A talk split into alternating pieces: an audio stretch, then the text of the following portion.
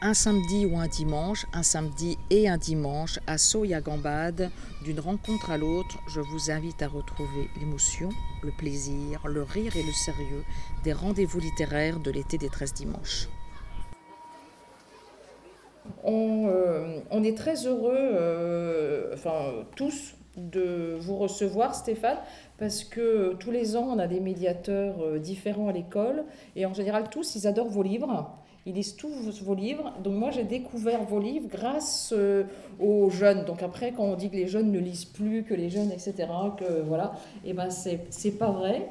Donc euh, voilà. Et on, a organisé cette rencontre parce que Catherine, elle a beaucoup travaillé aussi. Elle vous l'a peut-être pas dit, c'est assez intéressant d'ailleurs, parce que tout à l'heure on a fait une petite visite, vous avez fait une visite tous les deux. Catherine vous a présenté son travail et elle vous a même pas dit qu'elle avait été très inspirée par vos romans. Elle nous le dira peut-être tout à l'heure. Elle a besoin d'avoir du public pour le dire. voilà. Donc peut-être que vous pouvez euh, nous parler de vous, de votre écriture, de ce premier roman et de ce premier roman que vous avez écrit à 40 ans. Pourquoi est-ce que, vous avez publié quand vous avez 40 ans? Pourquoi, euh, quand on a un tel talent, ne pas commencer plus tôt? Oh mon Dieu. Euh, pourquoi pourquoi j'ai commencé si tard? Parce que vous avez fait quoi avant Plein de choses, mais qui n'étaient pas artistiques. Euh, Par exemple? Non, mais. Euh, j'ai passé. Alors, je, peux dire, j'ai passé beaucoup de temps à ne pas écrire. Et, et, ça va répondre à votre deuxième question, vous allez voir. J'ai passé beaucoup de temps à ne pas écrire et à vouloir écrire, mais à ne pas savoir comment. Et donc, ça m'a dispensé, par exemple, de faire des livres de jeunesse ce qui me paraît bien. Euh, et ça m'a dispensé de faire des livres euh, autobiographiques, ce qui me paraît encore mieux. je, ça ne m'intéresse pas. Voilà. Et donc je pense, il y, a quelque chose de, je sais pas, c'est une question de sensibilité, mais euh, la littérature, ça commence à la troisième personne, pour moi. Donc je ne suis pas en phase avec un certain nombre de courants actuels, mais c'est pas grave. Hein, euh, ça m'empêche pas d'en lire avec intérêt. Mais voilà, si vous regardez le titre de roman dont on vous dit premier roman, euh, mon premier roman, il s'appelait euh, il s'appelait La théorie des nuages. Mais si vous regardez ce titre-là, ça veut dire beaucoup de choses. Ça veut dire que d'abord, il n'y a pas de pronom personnel dans le titre. Ensuite, théorie en grec, ça veut dire plein de choses assez belles. théorie, ça veut dire contempler, contemplation. Théorie, ça veut dire évidemment au sens moderne de la science. Bon. Mais théorie, c'est déjà une notion philosophique, je dirais. Et le troisième sens de théorie, je ne sais pas si vous le savez, moi j'ai appris ça dans le dictionnaire d'Alembert et Diderot. Ça veut dire cortège ou défilé. Dans d'Alembert et Diderot, dans le dictionnaire, vous ouvrez l'article théorie et il y a marqué une théorie de fantôme. Ce qui est formidable.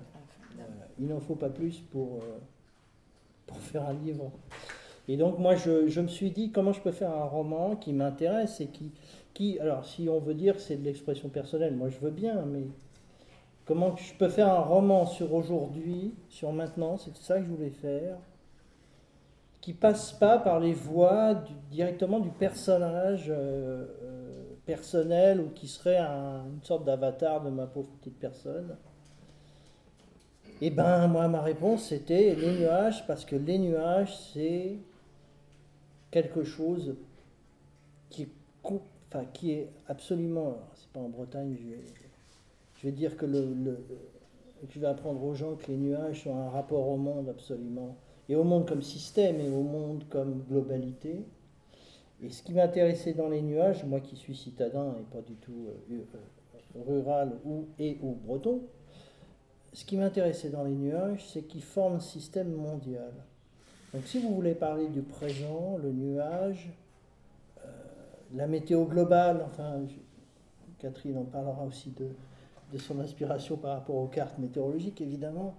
Mais vous savez, cette façon, euh, une espèce de fidélité à quelque chose dans l'enfance dont, vous avez parlé tout à l'heure, Catherine, qui était, vous savez, quand on prend un cahier d'école quand on est petit et qu'on met euh, son nom, puis après on met son adresse, on met son département, on met son pays, on met son continent, on met la planète où on est, Et si on est un peu plus avant, on se situe dans tel système, etc. Vous voyez, cette façon de...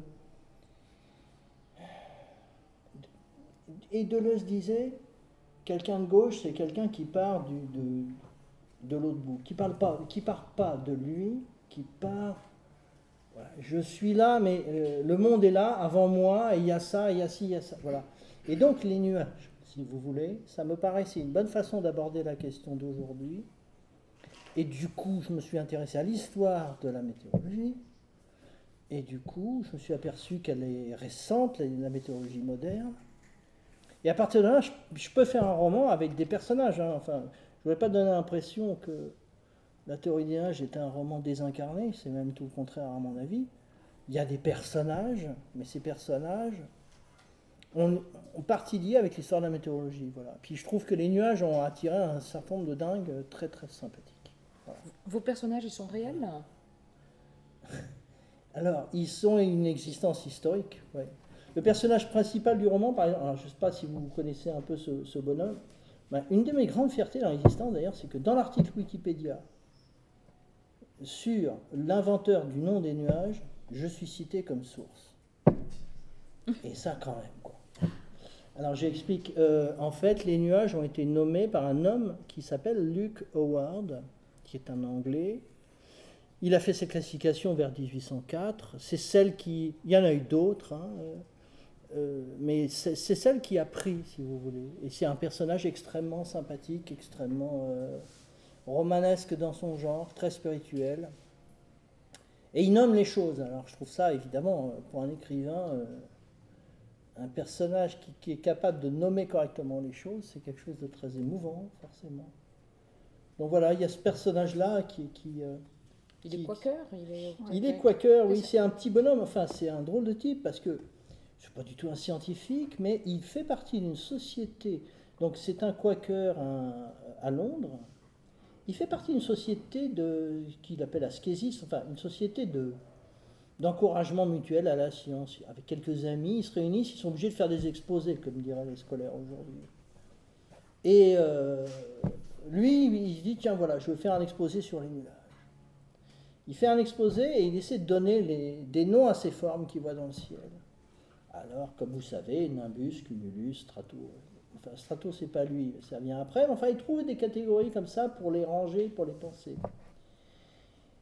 Il publie ça dans une brochure confidentielle, et par exemple, ce gars-là, euh, Goethe, à Weimar, en entend parler. Et il trouve cette brochure, et il trouve cette euh, classification tellement chouette qu'il fait deux poèmes à la gloire de Luke Howard, qu'il publie dans son journal. Et il écrit à Luke Howard. Euh, Goethe écrit le plus grand homme de science, parce qu'on oublie ça, mais c'est d'abord un homme de science, Goethe, à ce moment-là. Euh, écrit à Luke Howard, et Luke Howard est tellement modeste qu'en fait il pense que c'est une blague et il ne répond pas. Il répond pas à Goethe, c'est un canular stupide, enfin, etc. Voilà le genre de personnage qui m'intéresse. Et en plus, bon, dans le rapport à l'histoire, je pense que je suis très sensible aux gens qui font des choses et qui ne laissent pas des traces dans les, dans les rues. Euh, pas les avenues du Général de Il n'y a pas de rue du Howard. À Londres Il n'y en a pas Non, il n'y en a pas. Dans les bibliothèques euh, scientifiques Mais il n'y en a pas, il n'y en a pas. Non, non, il n'y en a pas. C'est vraiment des gens qui. Euh, et d'ailleurs, il fait ça, il se retire des. C'est à cause de sa mort C'est à cause Non, c'est à cause du fait qu'il ne fait pas partie d'un champ constitué et qu'il n'essaie pas de faire carrière. quand même. Euh, donc, je pense que. Voilà, c'est des, des, personnages comme ça qui m'intéressent, qui sont des, des poètes de leur existence, qui sont des gens qui font des choses, mais qui en même temps ne, ne s'attachent pas trop à ces choses. Enfin, voilà. Et je trouve que bon, il y, a, y a comme ça dans le roman des, des, des, portraits de personnages, un scientifique, un peintre, enfin. Parce que chaque personnage est une excuse pour découvrir euh, euh, l'histoire du monde. L'histoire parce que euh, ce Quaker, c'est l'histoire aussi de l'expansion industrielle dans l'Angleterre. Oui, parce que en fait, oui, oui, absolument. C'est un roman on ne devrait pas dire ça aujourd'hui, mais enfin, c'est pas grave. je pense à un roman marxiste, c'est-à-dire qui considère que les Moi, j'ai lu un, roman marxiste. J'ai aimé un roman marxiste. c'est parce que les représentants actuels. pas vu. C'est parce que les, représentants actuels du marxisme sont consternants, mais ça c'est un autre problème. Mais euh, oui, c'est-à-dire euh, qui considère. Alors il, est, pornographique, il est marxiste, il est. Euh, mais pas léniniste. donc, non, mais très simplement, pour, pour, dire ça moins pompeusement que de mettre des, que mettre des mots en isme là-dedans.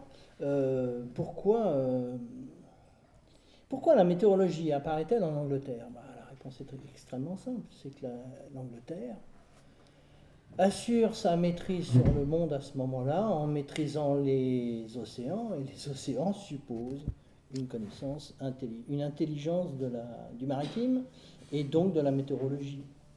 Euh, pourquoi euh, Et même c'est un pays de tempête, c'est-à-dire que moi je, raconte dans le roman, je ne sais plus les chiffres exacts, mais peu importe. Il y a un moment, il y a eu une tempête en Angleterre, et c'est en Angleterre qu'on a chiffré pour la première fois le coût d'une tempête. Chose qui vous paraît évidemment absolument naturelle maintenant, puisque dès que dès qu'il y a une moindre inondation dans ce pays, on, nous présente immédiatement la facture hein, pour nous expliquer un peu de quoi il retourne.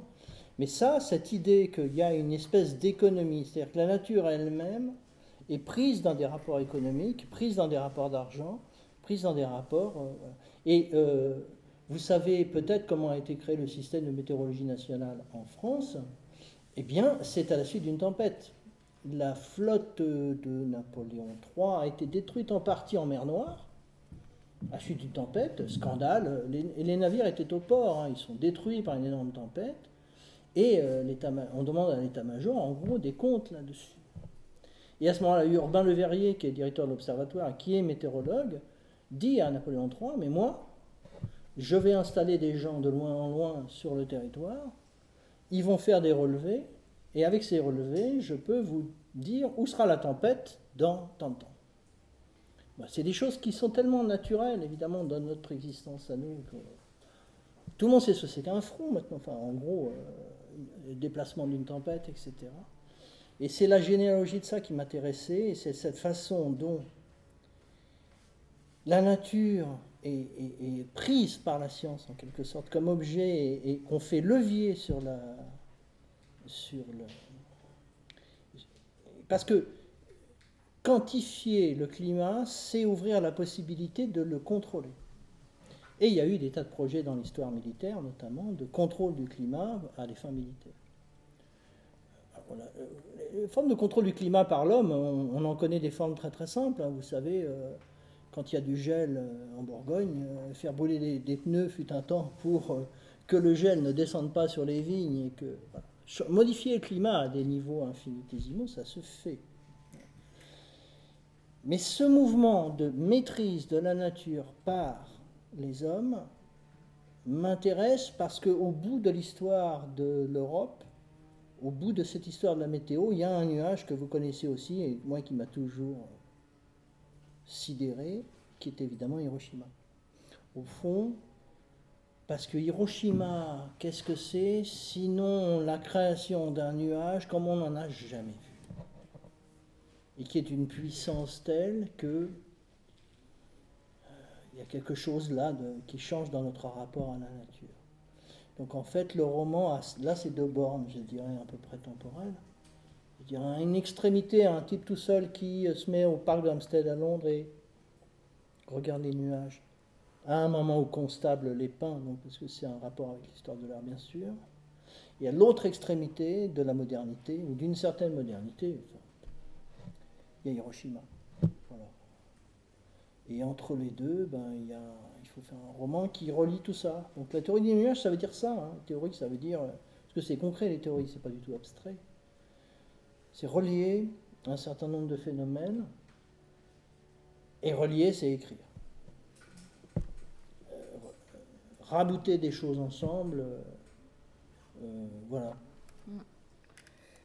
Oui, mais tes, tes, personnages, vos personnages, ils sont sont au-delà des systèmes politiques. Parce que le, petit garçon de, Hiroshima, il a vraiment existé, il y a, vraiment eu des cas. Euh, on va pas tout vous dévoiler du roman parce que c'est un roman euh, euh, passionnant. Une fois que vous, vous rentrez dans ce roman, vous ne pouvez pas le lâcher parce que parce que c'est un tricotage avec, et à chaque fois énormément de poésie, avec énormément de ruptures, avec de liens, comme tu dis, d'écriture. Mais c'est vraiment euh, passionnant. Donc on va pas tout vous dire, mais il y a un petit garçon, un rescapé d'Hiroshima. Et euh, et il y a eu des rescapés de Hiroshima, de cette zone, cette zone 1 au cœur, euh, au cœur de ce, de ce nuage. oui, enfin des rescapés. oui, oui, oui, oui, il y a eu des rescapés. normalement, il ne devait pas y en avoir. Si, en fait. Je ne sais pas. Alors, mais je, voudrais partager une expérience avec vous parce que moi, c'est une erreur que j'ai faite. Alors, je ne sais pas si on l'a tous faite, et ce serait intéressant qu'on l'ait tous fait parce que là, on aurait de l'idéologie. Est-ce que vous connaissez cette anecdote de la silhouette du type sur un pont, là, qui est resté en impression? Vous connaissez cette histoire? Hmm. Non. Hein? Il y en a deux comme ça. Il y a une échelle. Alors, là, il faut que je le raconte de façon neutre pour pas que vous ayez l'explication. Donc, sur un pont, on a trouvé, après Hiroshima, la silhouette d'un homme sur le parapet imprimé parce que il faisait écran entre le souffle de l'explosion et le mur. Autrement dit, il y a une silhouette d'homme qui s'est dessinée sur un mur. Par ailleurs, il y a une autre photo très célèbre d'une échelle. Il y a une échelle posée contre un mur et il y a comme une ombre qui est photographiée sur le mur. Est-ce que vous avez ça en tête? Toute ma vie, j'ai cru que le gars qui était assis contre le parapet avait été pulvérisé pour l'explosion. Ben, c'est faux. Il n'y a pas de pulvérisation comme ça, à moins que vous soyez assis dessus, quoi. C'est en fait le souffle et la puissance lumineuse qui utilisent le mur comme une espèce de pochoir. Mais le gars qui était assis là n'a pas été pulvérisé. Et ben moi j'ai cru ça. Et si j'ai cru ça et je ne suis pas le seul, c'est-à-dire qu'il y a une idéologie là de la toute-puissance, etc. J'ai appris récemment d'ailleurs, je ne sais pas si vous savez ça aussi, que par exemple le, la, puissance d'énergie de certaines éruptions volcaniques récentes est plus grande qu'Hiroshima. Hein, contrairement à ce que. Alors que moi, on m'avait vendu Hiroshima. Il y a un volcan aussi dans comme Oui, mais bien sûr. C'est bien pour ça qu'il y a un volcan dans le roman. Euh, bon, alors qu'est-ce que je disais là déjà? Oui, les petits garçons, les rescapés, les, etc. Bon, là, il faudrait. Parce que, parce que vos romans sont des histoires de rescapés.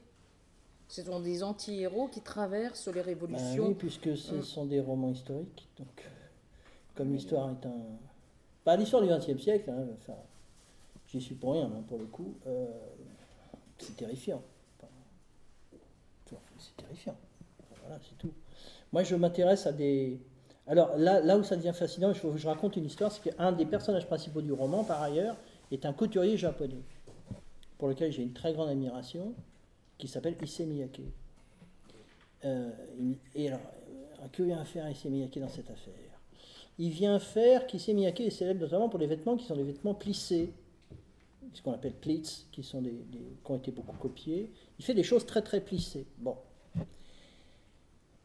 Et c'est des vêtements que j'ai toujours trouvé érotiques, et de, de part dans l'esprit associatif qui est le mien, les plis, les circonvolutions des nuages, les sexes féminins sont associés dans le roman dans une espèce de, de, euh, de cycle, de cercle et de cirque. Voilà. Dans le roman, ça marche comme ça par une espèce d'association d'idées. Et en fait, j'ai appris après le roman, après avoir fini le roman, que Miyake était né à Hiroshima. Ce que je ne savais pas, que donc, pour ça, en venant là en voiture, je me disais, mais ça fait quand même longtemps que j'ai écrit ce roman, et puis à chaque fois qu'on m'invite pour parler d'un roman, je me dis, il y a quand même un problème que vous ne mesurez pas, c'est que moi je ne l'ai pas lu. que je ne peux pas le lire. Pas parce que simplement c'est il y a longtemps, mais que faire un roman, pour moi, c'est plutôt être comme une espèce de paratonnerre ou de sismographe ou de capturer des choses qui se passent et de les mettre ensemble. Quoi. Il y a un très vieux mot français que Chrétien de utilise pour ses romans à lui. Il dit c'est de la conjointure, le roman. Il faut conjoindre des choses.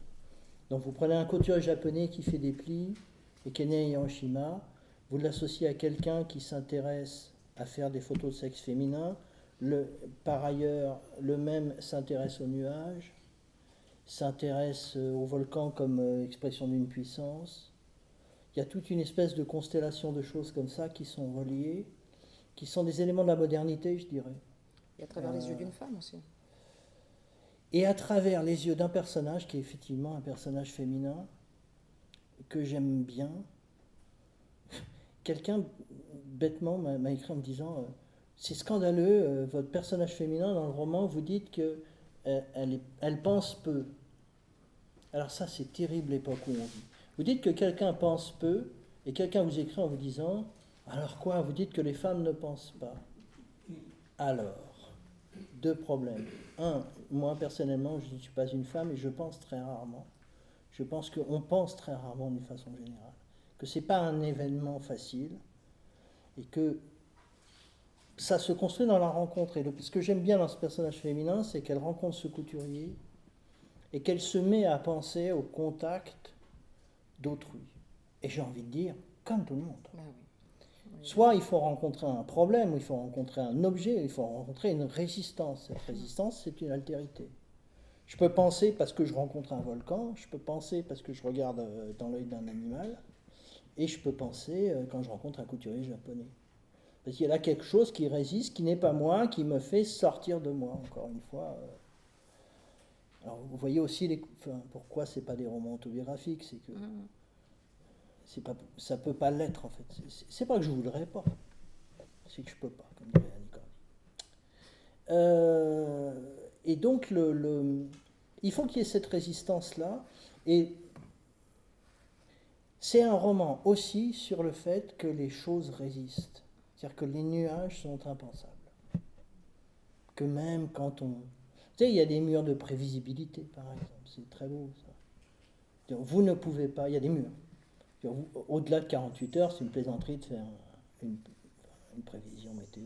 Si, vous pouvez demander à un paysan qui est là depuis 60 ans, il va vous la faire, mais une prévision de front, euh, c'est pas sérieux, quoi.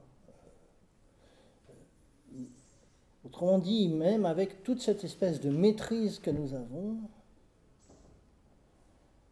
la nature reste quelque chose d'impensable et de, qui a des puissances et des résistances qui sont plus grandes. Moi, je fais partie des gens, je ne devrais peut-être pas dire ça, mais que, que, le volcan au nom imprononçable islandais a bien fait rigoler. Quoi. Ça m'a tellement fait rire. Un volcan fait une éruption qui n'est pas énorme, qui n'est pas énorme dans l'histoire des éruptions, et l'Europe entière, le ciel de l'Europe se vide. Il y a 10 ans, ça. Ou à peine, oui. Hein il y a folle, enfin, je ne sais plus comment ça s'appelle. Il y a 10 ans, il y a Oui, oui, c'est ça, c'est une espèce d'affaire. Euh, euh, où tout s'arrête comme ça et où brusquement on est rendu aussi à la contingence. Mm. Mais comment ça, la Grèce, c'est loin? Ben oui, c'est loin. Comment ça? Il y a 500, Oui, il y a 500 km. C'est cette espèce de résistance du monde que je trouve intéressante. C'est même la seule chose intéressante dans les grèves aussi. Oui. Que, que, que, les, que brusquement les transports et que vous sentiez que vous êtes dans le monde quand même, que l'espèce est dans le monde enveloppé par un continuum technique qui le protège d'un certain nombre de choses. Et voilà, je pense que la, météorologie, c'était une façon d'évoquer tout ça et d'évoquer, euh, d'évoquer aussi une question qui est question de l'énergie. Euh, c'est un roman sur l'énergie, sur la puissance. Moi, j'ai commencé à, Un jour, je me suis aperçu que les nuages pesaient lourd. Que c'était des tonnes. Voilà. donc cette absolue légèreté est aussi euh, une pesanteur. Euh, voilà. Hum. Mais euh, merci Stéphane. moi, j'ai découvert vos romans avec le monde qui résiste, le monde animal. Et, ah et, j'ai adoré l'histoire du lion personne. Et j'ai, en fait, j'avais jamais, je, je, suis, honteux, je connaissais pas Stéphane Guy. J'ai commencé l'histoire, je me dis, oh, encore un truc sur la décolonisation, le machin, je vais m'emmerder. Et, euh, euh, euh, et puis comme c'est un peu écrit, je me suis dit, bon, le mec, il a fait un effort d'écrire, moi, il faut quand même que je fasse un, effort, un effort pour lire. Donc j'ai lu cinq pages, et au bout de cinq pages, j'ai complètement oublié tout. Voilà, j'étais au cœur de, de cette Afrique et, après de cette fresque historique qui nous amène ça commence à Saint-Louis, c'est ça euh, En 1800... 1785 euh, Dis-nous aussi un peu pourquoi, pourquoi ce, lion, pourquoi choisir ce lion et pourquoi... Et puis là, c'est radical parce que là, il y a des, héros, mais les, humains, tu, quand ils t'embêtent, là, dans celui-là, tu les fais mourir. Tu, c'est vraiment le, voir les, grandes révolutions européennes et françaises à travers les yeux de ce lion extraordinaire. Ben, c'est pas moi qui les tue. Hein c'est l'histoire qui les tue. Encore, euh, quand vous regardez si quelqu'un est né en 1780, enfin, vous imaginez? Je pense toujours à ça, parce que Diderot est mort en 1784. Beaucoup de chance. Parce que si vous naissez en 1784, vous voyez un peu ce que vous tapez derrière, en tant que Français? Conflit, euh, conflit européen, c'est-à-dire mondiaux, etc. C'est absolument, absolument sidérant. Enfin, bref. Alors le lion, ben oui, le lion, c'est toujours, euh, c'est toujours la mutatis mutandis, ça va toujours être la même chose, c'est-à-dire, euh, comment expliquer ça? D'abord, c'est toujours les mêmes problèmes qui m'intéressent, c'est-à-dire, c'est la jeunesse d'aujourd'hui, c'est-à-dire comment est-ce que, comment ça se fait qu'on a le rapport qu'on a aux animaux maintenant? C'est ça la question. Et je m'aperçois qu'en fait, une époque où l'animal est devenu un individu, pensé comme individu, c'est la Révolution française. C'est-à-dire, au moment où les citoyens, si vous voulez, se voient donner un état civil, par exemple, les animaux sont comment, on commence à comprendre la question de l'individu animal. Et il se trouve que cette histoire de lion est basée sur une histoire vraie, comme on dit, en fait, quelqu'un a capturé un lionceau en 1787 au Sénégal. Alors les dates sont très importantes. Hein. Ce qui m'intéressait aussi, c'est un animal dans l'histoire. Parce qu'on ne fait jamais l'histoire des animaux. Un livre d'histoire sur les animaux, ça se fait beaucoup maintenant, mais il y a dix ans, ça ne se faisait même pas. Et en fait, le lion en question, il naît en 1787. Donc il est emmené en France en 89 et il est mis à la ménagerie de Louis XIV. Ça veut dire que quand les révolutionnaires arrivent, ils tombent sur un animal qui est le représentant du roi, le roi des animaux. Et donc j'ai voulu raconter l'histoire de cet animal-là, que j'ai appelé personne, parce que ça me paraît. Parce qu'un un, animal, c'est à la fois quelqu'un, mais c'est personne. C'est le paradoxe du mot personne, que ça désigne quelqu'un et que, voilà. Et que dans notre histoire culturelle, c'est évidemment. Euh, un des pseudonymes d'Ulysse, hein, ça, ça, va sans dire. Et donc ça permet de raconter euh, l'histoire de France dans une espèce de contre-champ qui sera un contre-champ animal. Et effectivement, euh, pour lui, la Révolution est un événement parce qu'il est muté de la... Et ça c'est vrai. Hein. Quand les révolutionnaires sont arrivés à Versailles, ils ont, ils ont failli lyncher ce lion. Parce que ce lion était le roi des animaux il a été protégé et on l'a muté à la ménagerie de Versailles, euh, du Jardin des Plantes, c'est-à-dire au Jardin national. C'est-à-dire que le lion d'animal royal devient un animal démocratique. Mais du coup, il faut bien changer le lion. Parce qu'on ne va pas dire qu'on garde le roi des animaux au Jardin national. Ce serait politiquement pas correct, comme on dirait maintenant. Donc, eh bien, on le scientifise. C'est-à-dire, c'est plus un animal qui sert au roi à montrer qu'il est puissant parce qu'il a fait venir ça à prix d'or d'ailleurs. Ça devient l'animal qui est pris dans une nomenclature scientifique et qui sert à l'instruction du peuple. Et d'ailleurs, c'est ce que vous faites, c'est ce que je fais, c'est qu'on emmène nos neveux, nos enfants, nos nièces, etc., aux eaux. Je ne suis pas sûr que ça leur sert à grand-chose. Hein point de vue de leur euh, éducation. Mais... Donc il y a tout un imaginaire comme ça très, euh, étrange des animaux et on projette sur les animaux euh, des choses très étranges. Une anecdote qui vous montre que tout ça est encore d'actualité. Je suis allé aux eaux de Vincennes il n'y a pas longtemps, qu'ils ont rénové. Et en fait, aux eaux de Vincennes, il y a un lion avec 12 lionnes et un rocher chauffant parce que pour que le lion ne pas froid aux pattes, on a fait un rocher chauffant électrique. Sur le petit panneau, le petit cartel, il y a marqué Rien n'est trop confortable pour Sa Majesté le lion. je vous rappelle qu'il y a un lion et 12 lions. Et le texte qui a écrit en 2000, parce que ils viennent de le refaire le zoo, hein. c'est pas un texte de 1930, c'est un texte de 2012, 2015, enfin. Rien n'est trop beau pour Sa Majesté le lion, il faut qu'il soit chauffé, je sais pas quoi. Et là, je me retourne pour regarder les animaux, et je vois le lion, en fait, il s'était fait chasser de son rocher. Il y avait toutes les lionnes sur le rocher, et le lion était en bas.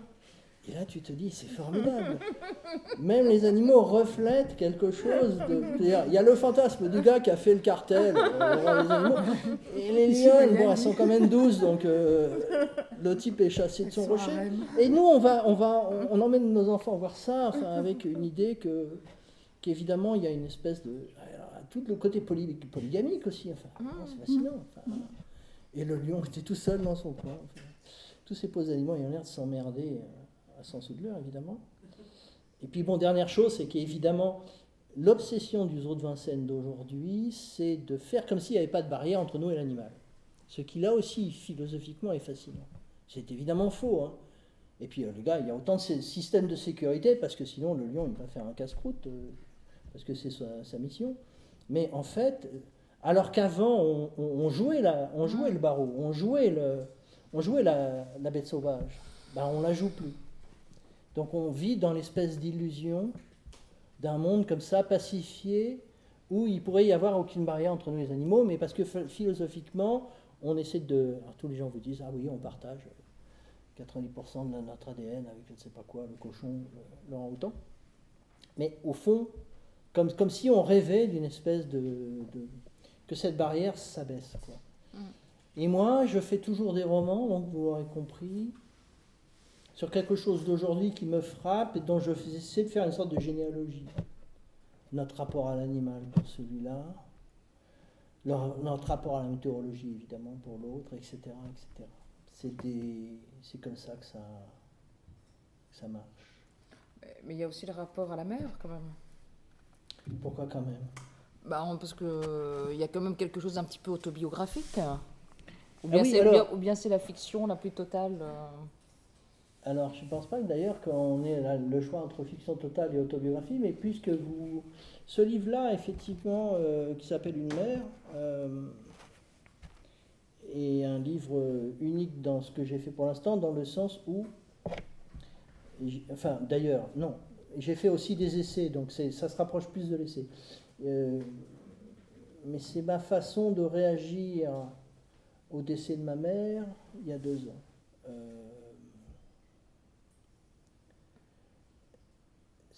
alors évidemment, il y, a, des gens qui pourraient, euh, qui pourraient pleurer, il y, a, des gens qui pleurent quand leur mère meurt, il y a des gens Le 3 juillet, donc c'est exactement deux ans. Oui, oui. Moi, euh, j'essaie de... Enfin, j'essaie, c'est pas j'essaie, parce que c'est pas une pause, mais il se trouve que moi je réagis aux choses en écrivant. Et donc, j'ai voulu faire un livre sur ma mère. Mais évidemment, je ne veux pas faire un livre sur ma mère, parce que en fait, ce qui est ma mère, mon rapport à ma mère a un intérêt considérable pour moi et pour les gens qui me connaissent à la rigueur, et pour Feu ma mère également à la rigueur, mais ça ne peut pas faire un livre pour moi. Donc j'ai pas fait un livre qui s'appelait Le livre de ma mère ou ma mère ou mes souvenirs de ma mère ou je ne sais pas quoi. J'ai fait un livre qui s'appelait Une mère, c'est-à-dire j'ai fait un livre sur et on est dans l'école des filles, donc ça, je peux, vous allez, enfin, vous êtes on ne peut mieux placé pour comprendre ce que je veux dire. J'ai fait un livre sur les conditions dans lesquelles une femme née en 1937 pouvait vivre sa vie avec toutes les contraintes que ça implique dans, dans l'historicité de, ça. Donc c'est pas ma mère en tant que c'est ma maman les livres des écrivains sur leur mère, c'est assez terrible, parce que généralement, le, message subliminal, c'est euh, cette femme merveilleuse qui a eu bon goût de faire un, gars comme moi. Donc, euh, je sens ça dans plein de livres de, fils sur leur mère, et je trouve ça assez euh, consternant. Ce qui m'intéressait, c'est de décrire, donc, de la façon la plus précise possible, ces contingences. évidemment, ces contingences, c'est détails de sa vie à elle ne sont pas les détails de votre vie à vous, ni la mienne, etc. Mais précisément, ça qui m'intéressait. Ma mère est née de deux parents polonais en 1937 à Tours. Elle est fille unique. Euh, sa mère meurt quand elle est euh, très jeune, quand elle a 5 ans, 6 ans. Et c'est cette espèce de, configuration historique c'est la même chose, si vous voulez, mais appliquée à un individu particulier. Et comment une femme, sans faire d'anachronisme, Et en plus, ma mère n'était pas une héroïne du féminisme. C'est pour ça qu'elle m'intéresse aussi. C'est pas quelqu'un qui a fait, euh, je sais pas, du syndicalisme libertaire ou, euh, du planning familial. Ou... C'était pas une militante, c'était pas. C'est cette banalité-là de l'exercice d'une liberté quand on a, euh, quand on a une main, comme on dit aux cartes, euh, pas spécialement riche au départ. C'est ça qui me. Parce qu'il y a la guerre, puisqu'elle est née en 37, il y a tout un contexte. euh, Et comment on peut arriver quand même, sans militance, sans, à- à- à vivre sa vie, enfin c'est la formule que j'emploie dans le livre, mais moi c'est le titre de film que je préfère, évidemment, Vivre sa vie de Godard, qui est un film sur la condition féminine, à certains égards. Comment une femme peut vivre sa vie. Et donc, du coup, c'est pas un livre euh, autobiographique parce que la question, c'est pas de savoir. euh, je suis là dans le portrait parce qu'il faut bien que. Il faut bien aussi. Alors, l'autre chose qui me fascine dans les familles, si vous voulez, c'est comme les sociétés, c'est qu'elles mentent sur leurs origines. Euh, donc, il y a des mythologies familiales qui se créent. Et ça, ça me fascine aussi absolument. Sauf que c'est un livre, pour le coup, je le trouve original, au moins sur un point, qui est que ce n'est pas un livre qui marche dans la mythologie de sa propre famille. Comme vous savez, dans les familles, on nous donne des rôles à jouer, on a des missions. Il y a le frère, qui est- le fils qui est comme ça, le frère, la sœur, machin. Et tout le monde, il y a un petit théâtre comme ça. J'essaie de décrire les coulisses de ce théâtre. Et non pas de dire, ah, comme c'était bien quand il y avait des tupperwares. Vous voyez, tout le côté nostalgique en plus, là. Les nostalgiques du XXe siècle me, me laissent. Voilà. Et c'est aussi donc faire mesurer à des gens, des lecteurs d'aujourd'hui, que. Parce que j'ai l'impression qu'il y a une espèce de faux féminisme qui se développe, là, où il faudrait juger de toutes les époques avec les critères d'aujourd'hui. On va aller chercher dans le passé, on va trouver. Non, non, je- j'essaie de décrire ce que ça voulait dire à ce moment-là, euh, d'être une femme, etc., qui ne peut pas être de l'horizon de référence qui n'est pas le même, qui rend incompréhensible. Euh, si vous montrez ça à une gamine, euh, faites lire ça à une gamine de 15 ans d'aujourd'hui, vous racontez la vie de ma mère à une gamine de 15 ans, elle va vous dire Ouais, elle avait qu'à faire ci, elle avait qu'à faire ça, elle avait qu'à se barrer, elle avait qu'à. Ouais, d'accord, très bien. Regardons un peu, d'un peu plus près ce que veut dire la suggestion économique du femme en 1960, regardons d'un peu plus près. Enfin voilà, des choses très très simples. hein. Et, en plus, alors là, pour le coup, le rapport entre un lion et ma mère, c'est l'énergie vitale. Mais entre un lion et les nuages aussi, donc entre ma mère et les, nuages aussi. C'est-à-dire, je m'intéresse aux puissances. Même chez des gens fa- enfin, faibles, même. même chez des gens qui sont nés euh, avec un père polonais, euh, élevé par un père polonais qui était charbonnier euh, en 1940. euh, vous voyez, vos puissances de vie, elles sont très très légèrement obérées par la situation historique où vous grandissez, etc. Donc c'est quand même toujours la même. c'est pas le même livre, parce que, à l'œil nu, il y a une énorme différence entre les livres, mais c'est toujours l'idée de célébrer des puissances vitales. C'est ça qui m'intéresse. Stéphane, merci. bon, je parle trop- ouais. Donc, euh, on, va, on va reprendre. Donc, vous avez compris, il faut lire les trois. Voilà.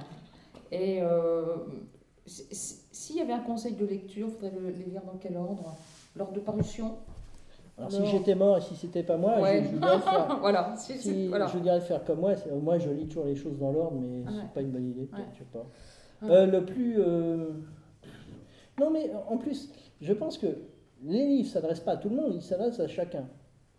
Ça veut dire que euh, si, si un de ces livres vous a intéressé, vous savez déjà lequel vous allez lire. Si aucun vous intéresse, c'est pas grave non plus. Mais je ne veux pas vous le donner. Oui, c'est ça. Enfin, écrire, c'est s'adresser non pas à tout le monde, mais s'adresser à la singularité de chacun. Et après, la singularité de chacun, on ne la connaît pas. C'est pour ça que ce n'est pas de la communication non plus. Il s'agit d'écrire les singularités qu'en face, les gens en face qui veulent. Ouais, mais j'avais oublié que vous n'aviez pas lu vos romans. Ben non, Ah ouais, ouais, j'ai oublié, excusez-moi. je-.